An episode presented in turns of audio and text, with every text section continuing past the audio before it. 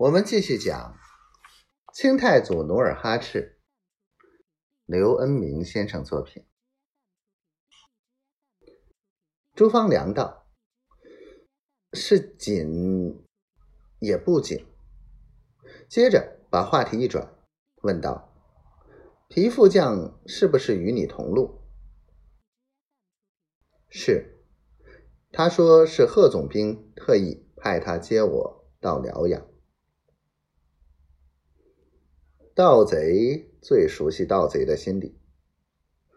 朱方良冷冷一笑，暗想：这小子贪生怕死，真有鬼点子。他一转念，万一他跑到辽阳乱说一通，岂不于自身不利？朱方良想到此处，决计把皮廷相笼络住。以防万一，于是他快马扬鞭朝前追去。白马飞驰，红马紧跑。不一会儿，白马追上红马。皮廷相眼见朱方良追上来，一时惊慌失手，马鞭子打在红马的脑门上，红马一惊。竖起前蹄，皮廷相猛地摔下马来，昏了过去。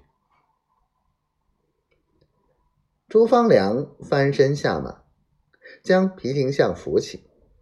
等大篷车赶上来，马上跟车夫一起将皮廷相抬进车厢，自己便独自先行。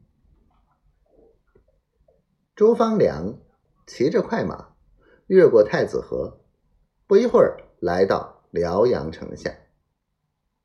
他来到城西门时，正好代行养稿职务的辽东经略袁英泰坐在城楼，等待陈策等人驰援的消息。